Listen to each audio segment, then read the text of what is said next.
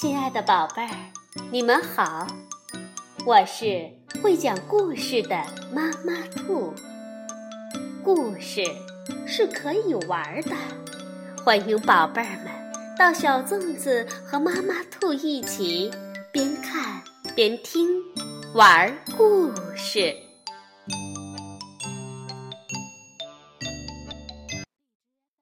宝贝儿，晚上好。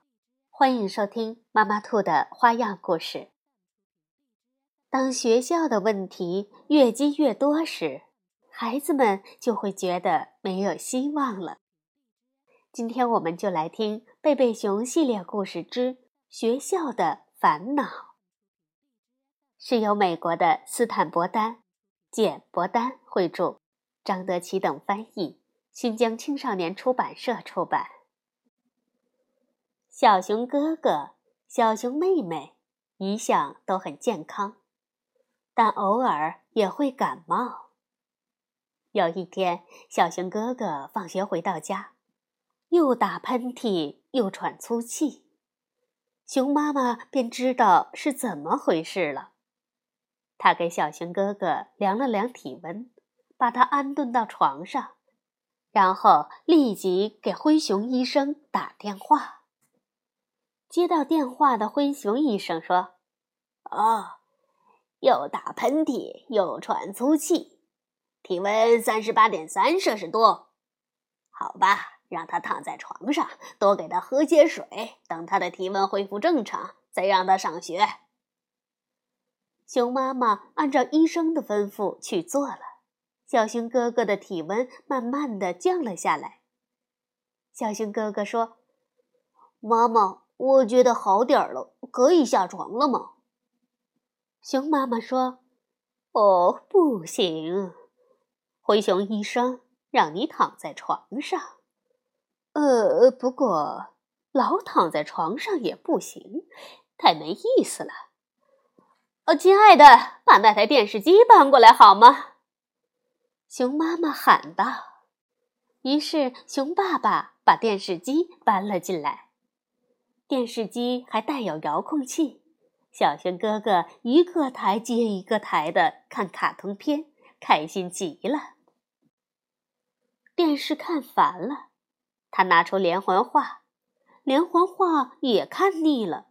熊妈妈帮他拿来他收集的恐龙，不用说，除了时不时的吸吸鼻子，小熊哥哥过得痛快极了。小熊妹妹。给哥哥带回一叠家庭作业，可是小熊哥哥连看也没看一眼，只顾着玩的高兴了。小熊哥哥在家里开心的玩着，而同学们在学校刻苦的学习着。教室里，鲍勃老师正在教新课，他们已经学过了加法、减法和乘法，现在。正在学除法。足球场上，布鲁因教练在训练球队，准备与熊镇足球队踢一场大赛。他对弗雷德喊：“弗雷德，你去接替小熊哥哥前锋的位置。他病了，没来。”弗雷德说：“嗯，是先生。”他等这个机会已经很久了。小熊哥哥的病好了。准备上学了，他这才想起了家庭作业。他想，没关系，等会儿在校车上看看。但是在校车上，他听说了弗雷德和球队的事情，不禁心烦意乱起来，竟忘了看作业。上午，布鲁因教练在体育馆进行强化训练时，小熊哥哥更加的心神不定了。看着弗雷德接替了他在球队中的位置，他心里很不是滋味。小熊哥哥回到教室，鲍勃老师对他说：“我希望你已经完成了那些家庭作业。我们现在要测验一下。”小熊哥哥问：“呃，测验？测验什么？当然是除法了。”鲍勃老师边说边发试卷。即使这样，按道理小熊哥哥也能应付过去。他算术很好，只要专心答题，就能把这些题都解出来。但是他满脑子想的都是弗雷德把球踢进了球门，而他却坐在冷板凳上。测验简直糟透了，小熊哥哥全错光了。鲍勃老师还在他的试卷上批注着：“太差，父母必须签字。”哦，真是祸不单行啊！小熊哥哥不知道哪个更糟，是前锋被人顶替了，还是测验成绩太差了？如果爸爸妈妈问起学校的情况，该怎么向他们说呢？坐在回家的车上，小熊哥哥一路上烦躁不安，就没有注意到小熊妹妹也感冒了，不停的打着喷嚏，还喘着粗气。熊妈妈看了看小熊妹妹，“哦，天哪！你哥哥的感冒传染给你了，赶快上床。”妈妈和熊爸爸忙着照看小熊妹妹，竟忘了问小熊哥哥在学校的情况。不过，小熊哥哥也没打算告诉他们。第二天早晨，校车开来了，但小熊哥哥却没有上车，他藏在高高的草丛里，等车走了才出来。松鼠和蓝鸟都很奇怪。小熊哥哥平常都是很开心、很快乐的，但今天早晨怎么了？他看起来一点都不高兴，还很生气呢。小熊哥哥大喊着：“呸！”踢起一块石头，但是踢石头让他想起了足球，他更生气了。蓝鸟飞走了，松鼠吓得四处逃窜。呸！足球！小熊哥哥跺着脚在树林里狂奔，咚咚咚，蚂蚱跳开了，癞蛤蟆呆呆地站在那儿，假装是树桌上的木结。小熊哥哥又喊道：“呸！学校！”他跺着脚跑出了树林，紫罗兰把脸藏了起来，瓢虫也飞回了家。小熊哥哥把手伸进书包，呸！还有呸！厨房。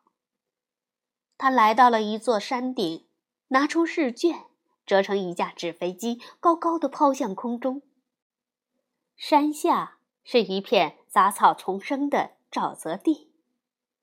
小熊哥哥看着试卷在空中盘旋，然后飞速的下降。这时，他眼睛的余光瞥见了一样东西：沼泽边一座熟悉的房子。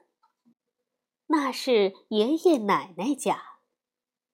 此时，爷爷正忙着做轮船模型。他听到了敲门声，奶奶在做饼干。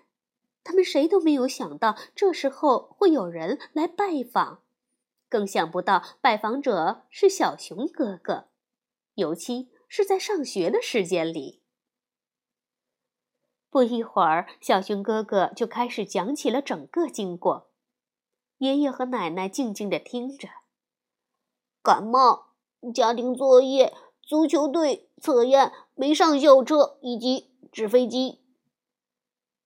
爷爷说：“啊，跟我来，小伙子，给你看样东西。”爷爷牵着小熊哥哥的手来到沼泽边，他说：“瞧，这就是我想让你看的东西。”那是一辆破旧的手推车，已经快沉到泥塘里了。小熊哥哥问：“怎么会在这儿？”爷爷说：“啊，说来话长了。”我吃了不少苦头，最终才不得不把他推到沼泽里。然后爷爷眨了眨眼睛。就像你在学校走到现在这一步一样。那是很久以前的事了。我拐错了弯，迷了路，就像你没有做鲍勃老师布置的家庭作业。我没有承认自己的错误，勇敢的退回去，而是一直往前推。后来就深深的陷在沼泽里，再也出不来了。小熊哥哥说：“那你就这样失去了手推车？”爷爷点点头说：“是的，但……”我得到了一个深刻的教训：如果发现走错了路，不要继续错下去，一定要退回来，在正确的路上重新开始。小熊哥哥问：“那我该怎么做呢？”“呃，会有办法的。来看那儿。”爷爷指着浆果丛，纸飞机就扎在那儿。坐在爷爷的小货车上，颠簸着往家驶去。小熊哥哥问：“爷爷，您觉得爸爸妈妈会说什么？”“ 哈很快就知道了。”爷爷说着，把车停在大树屋前。别忘了拿上奶奶做的饼干，那是她最拿手的。听了小熊哥哥在学校遇到的一大堆的麻烦，熊爸爸、熊妈妈很不高兴，但他们没有大吼大叫，也没有拍桌子，连熊爸爸也忍着没发火。看到那张要他签字的试卷，他几乎。按捺不住了。虽然爷爷尽力想把这张试卷弄得平整一点，但是还是皱巴巴的。熊爸爸指着这张试卷问：“这皱巴巴的是怎么回事？”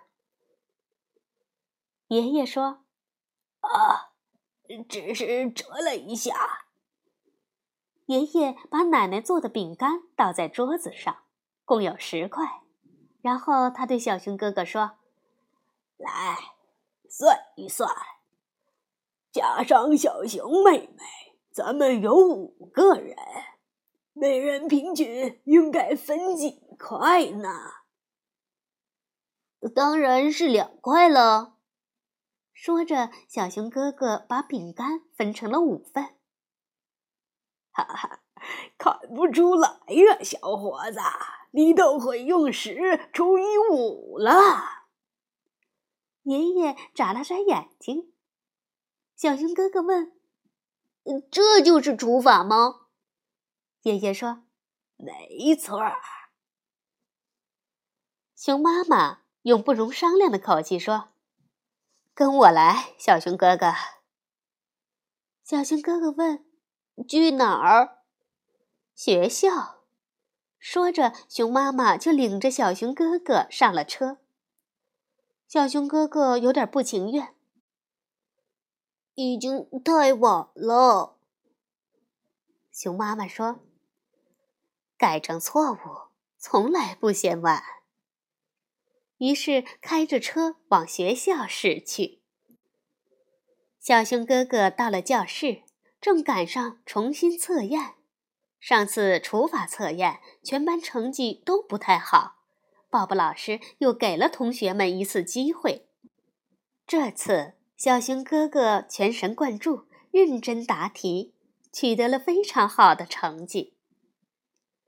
下午在足球场上，他也得到了第二次机会。